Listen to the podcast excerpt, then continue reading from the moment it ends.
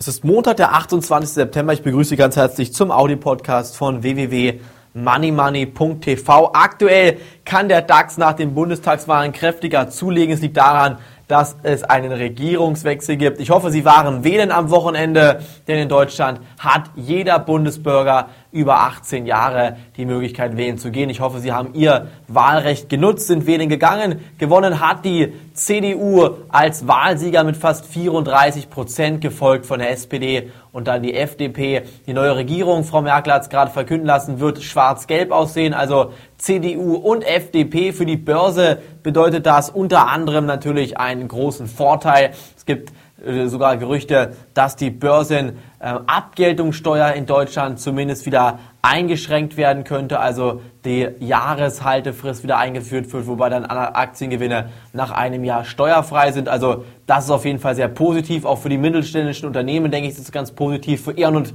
E.ON und RWE ist auch positiv. Die beiden Aktien ziehen an. Atomstrom soll länger am Netz bleiben. Solaraktien gehen etwas in die Knie, aber sonst grundsätzlich steigt der DAX positiv an. Unsere Musterdepot-Aktie, die läuft heute auch wieder positiv an und ich denke auch unser Top-Tipp, die Commerzbank, die war genau richtig zu halten, denn ich denke, dieser Top-Tipp, der läuft weiter. Aktuell schon bei, bei 8,60 Euro, also hier gibt es keinen Grund zu verkaufen. Ich denke, die Commerzbank, die profitiert heute vor allen Dingen aufgrund des positiven Analystenkommentars und in den nächsten Wochen und Monaten erwarte ich hier eigentlich bei der Commerzbank keine bösen Überraschungen. Aufpassen bitte bei der Deutschen Bank und anderen Bankinstituten in den USA ist die 95. Bank ähm, in diesem Jahr pleite gegangen. 2007 waren es zwei Banken, 2008 waren es um die 20, 30 Banken. Jetzt sind schon 95 Banken in Amerika pleite gegangen, allein in 2009. Tendenz kräftig steigend hier. Wird also das böse Erwachen noch auf uns zukommen. Auch der IFO Geschäftsklimaindex und die Konsumdaten aus den USA sind schlecht. Also die Rallye wird irgendwann beendet werden, beerdigt werden und dann geht es massiv bergab im DAX.